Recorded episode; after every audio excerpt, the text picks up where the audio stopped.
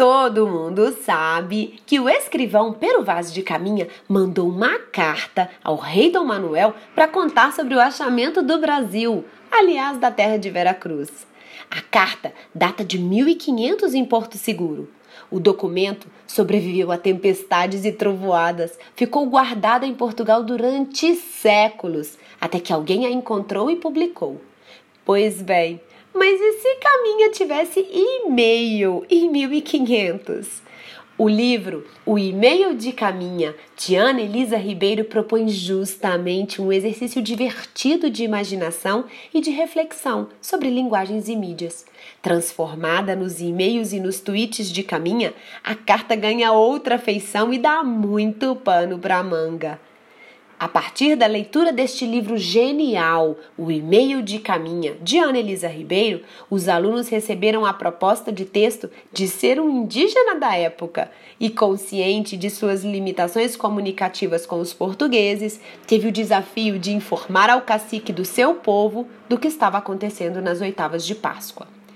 Na carta, o indígena deveria revelar em detalhes algumas situações envolvendo esse início de um amistoso encontro entre os indígenas e os portugueses. Agora, vamos ouvir juntos uma carta escrita pela aluna Sofia Horta. Cacique Piatã. Tenho uma notícia para o senhor. Ontem, eu e os meus companheiros estávamos caçando e acabamos chegando na costa. Enquanto descansávamos, o Birajara avistou uma ilha diferente. Ela tinha umas penas brancas gigantes penduradas em galhos. Esquisito, não é? Mesmo com um leve receio, eu e ele corremos mais para perto, para ver melhor o que era. Quanto mais o tempo se passava, a ilha ia chegando mais e mais perto. Não sabia que ilhas se moviam, cacique. Preciso que o senhor nos explique isso depois. Enfim, ficamos mais tempo do que deveríamos. E então voltamos para nossa tribo e mesmo assim não paramos de pensar naquilo durante a noite. Então decidimos voltar lá no dia seguinte. E adivinha? A ilha estava mais perto do que antes. O mais estranho é que dessa vez deu para ver corretamente qual era o formato da tal ilha. Ela não tinha terra, nem palmeiras, muito menos onças ou papagaios. E foi aí que vimos. Eram seres estranhos, parecidos conosco. Mas a diferença é que eles eram cobertos de peles, de peles diferentes. Eram brancos e tinham pelos na cara. Ficamos com medo e é lógico que apontamos as nossas lanças para eles. Em um primeiro momento, aquelas caras brancas ficaram confusas e depois apontaram para nós umas coisas brilhantes, parecidas com os nossos objetos. Mas essas coisas não tinham a mesma energia boa, tinham um brilho mortal. Depois de saírem da tal ilha, eles tentaram se aproximar. Perguntamos para eles o que eles faziam em nossas terras, mas eles pareciam estar tão confusos como nós. Eles nos responderam em uma língua totalmente diferente da nossa. Depois de um tempo, entendemos que eles não queriam o nosso mal. Pelo menos eu achei.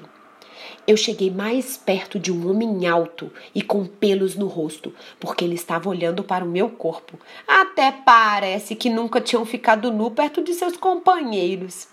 Ele tinha um cheiro esquisito Parecia um cheiro desagradável das capivaras que moram perto da tribo. Depois de um tempo, eles nos chamaram para entrar na ilha deles. No começo estava um pouco assustado, mas depois fiquei mais à vontade. Quando entramos, eles começaram a mostrar um monte de coisa para nós. Aquela tribo estranha nos cobriu de pelos esquisitos, mais macios. Nos deram comida, muito ruim, por sinal. Nos deram uma bebida roxa. No princípio, achei que era açaí amassado, mas tinha um gosto muito ruim. Parecia uva estragada. Depois de rejeitarmos tudo, um dos homens me mostrou um colar com pedrinhas brancas. Eu nunca tinha visto coisa igual. Então, eu pedi para ele que se ele me desse o colar, em troca, eu mostraria para eles tudo que eles quisessem na floresta. Será que eu fiz uma boa escolha? Hum. Ele pareceu amigo e o Senhor vai gostar de conhecê-lo. Combinamos que ele vai até a tribo comigo quando a lua estiver grande na noite estrelada. No jeito que a gente se comunicou, eu entendi que ele vai levar alguns amigos. Acho que vai ser uma grande festa na nossa aldeia. Espero que essa carta chegue logo ao Senhor. Recomendei ao tucano que a leve bem rápido. Quando o Senhor retornar, vai ser justamente no dia da visita dos nossos novos amigos. Tenho certeza que o Senhor ficará muito orgulhoso de mim que o vento sopre a melhor música aos seus ouvidos. A carta é assinada pelo indígena Aifus, que significa Sofia ao contrário.